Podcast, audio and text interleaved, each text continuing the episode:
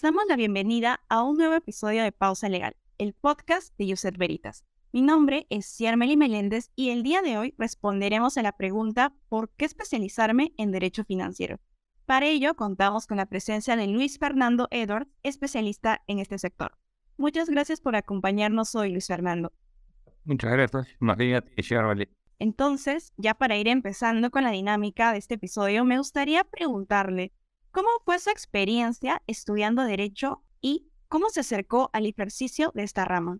A ver, voy a hacer un poco de historia, porque ya han pasado bastante, bastantes años pero guardo una bonita experiencia de la facultad, no solamente por la calidad de profesores y por todo lo que me dio la universidad en tema de conocimientos, sino también por las vivencias que tuve, las amistades que todavía sigo teniendo. De hecho, compartir los estudios con las prácticas e inclusive con la revista, porque también estuve unos cuantos años en la revista, me dejan unos buenos recuerdos. La experiencia, como te digo, fue muy buena. Ahora, viendo ya en la segunda parte de la pregunta, ¿cómo es que me acerco al ejercicio del derecho financiero? Yo creo que en realidad comienzo ya a perfilarme a esa rama cuando comienzo ya a llevar un poco más de los cursos especiales, ¿no? Porque tú comienzas la universidad o la facultad con cursos un poco generales, llevas sociedades que en cierto sentido sí tienen un poco de temas de derecho financiero, pero es más corporativo que financiero. Una vez que ya comienzas a llevar, por ejemplo, cursos como mercado de valores o finanzas corporativas, es que en realidad te das cuenta de que existe también esta otra rama del derecho que es un poco particular y para lo cual necesitas también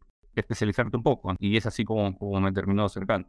Tiene usted toda la razón. Definitivamente en los primeros ciclos de derecho son donde nos introducen quizá cursos más básicos y bueno, lo que entiendo es que usted recién empieza a introducirse en el mundo de derecho financiero cuando empieza a ver ya cursos más especializados. Ahora quisiera preguntarle, ¿qué es lo que realmente, o en simples palabras, qué estudia el derecho financiero? A ver, el derecho financiero en realidad engloba todo aquello o aquella parte del derecho que está vinculada a la manera como una empresa obtiene financiamiento o lleva a cabo actos relacionados con esto, no solamente desde el punto de vista contractual típico, entre contratos de mutuo o contratos de préstamos con entidades en el ámbito bancario, no bancario, sino también inclusive mercado de valores, también privado o público. Eso es básicamente lo que hace un abogado que ve derecho financiero en su día a día. Definitivamente, también otra duda que tenemos es Usualmente consideramos que la especialización en esta rama implica tener un amplio conocimiento en economía o finanzas, pero quisiéramos saber qué tan cierto es esto. A ver, de hecho tienes que saber. Tampoco no es que necesariamente tengas que ser un experto en, finanzas para poder ser un abogado que ve ese tipo de derecho. Cuando estás en una reunión con algún cliente, que en la mayoría de los casos son CFOs o CSO o CEOs, ellos manejan términos también financieros contables. En las reuniones tienes que, de hecho, saber de qué es lo que ellos están hablando. Ahora, saber cómo, cómo se dio un balance, qué son los estados financieros, tienes que, de hecho, saberlo, porque no vas a parecer como que no sabes de qué están hablando ellos. Pero ya llegará a un, punto tal en el cual puedas discutir con ellos y es otra cosa. Es igual como en cualquier rama del derecho. Al final, si tú ves, por ejemplo, algún derecho vinculado a la salud, no es que necesites llevar cursos de, de salud para poder llevarlo, pero siempre es bueno tener un conocimiento un poco más especializado en esos temas y llevar cursos si, digamos, por lo menos en, en la universidad es necesario y si te puedes especializar también, está bien.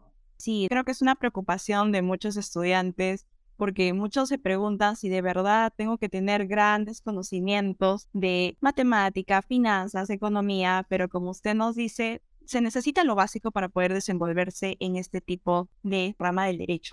Complementar también, lo que pasa es que no es que vayamos a analizar los estados financieros, pero sí, por ejemplo, cuando haces un contrato de préstamo o cuando haces un acto marco o un acto complementario donde hay covenants financieros, tienes que saber exactamente de qué tratan estos, estos covenants. Ahora, ¿por qué es que ese covenant tiene determinada condición? ¿Por qué es, otra condición? Eso ya, ya lo fija obviamente el cliente no tienes tú tampoco por qué meterte de lleno, pero tienes que saber, digamos, los términos y por qué es que se está poniendo eso. Ahora, siguiéndonos a una pregunta que también nos las han hecho un montón, quisiéramos saber cómo es el campo laboral si es que te dedicas al derecho financiero, qué instituciones abarca, como usted nos dijo, creo que también se ve el tema de las empresas, no sé si es que nos podría comentar un poco más sobre ello. Si tú quieres especializarte en todo sentido en derecho financiero, o bien trabajas en un estudio que tenga algún área que vea este tipo de derecho, o trabajas en una entidad especializada, algún banco, alguna, o sea, alguna sociedad regulada por el mercado de valores, también entidades financieras. Puedes trabajar en una empresa, pero las empresas al final, en las empresas vas a terminar viendo quizás de todo un poco, ¿no? No necesariamente específicamente tema de derecho financiero, porque si alguna empresa necesita un tipo de financiamiento, lo, lo una vez cada, cada año, cada dos años, cada tres años. Y eso. Entonces, básicamente se circunscribe todo a los estudios de abogados y, y empresas especializadas. Bueno, recurriendo a una pregunta un poco más personal, quisiéramos saber cómo puede hacer uno como estudiante para tratar de acercarse a esta rama del derecho. Lo que dije hace un momento, considero que es algo básico. Tienes que llevar necesariamente los cursos de la especialidad, ¿no? tratar de llevar lo máximo que puedas, porque esa es la base, ¿no? Si es que al final puedes conseguir un, trabajo que también te, nutra tu experiencia académica, en buena hora. Pero te diría que primero es especializarte, por lo menos en tema de conocimiento, y ya luego, una vez que, que sepas eso, poder buscar algún lugar donde puedas practicar. También eventualmente puede pasarte al inverso, entrar a un estudio abogado, ver algún derecho distinto. Mucha gente, me acuerdo, entraba a practicar procesal, que es lo típico los primeros años de derecho. Y luego puedes migrar a otra área del estudio una vez que ya hayas llevado los cursos y que vean que en realidad tienes, tienes un poco de, conocimiento.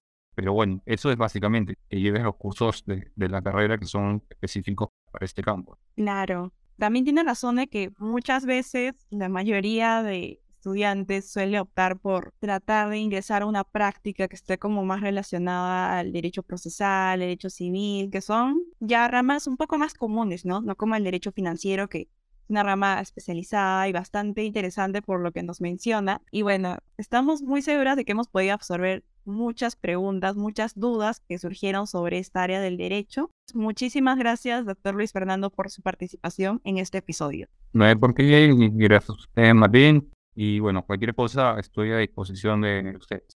Y muchísimas gracias a ustedes por escucharnos en este episodio de Pausa Legal. No olviden que nos encuentran en todas las plataformas de podcast, YouTube e Instagram como arroba pausa legal.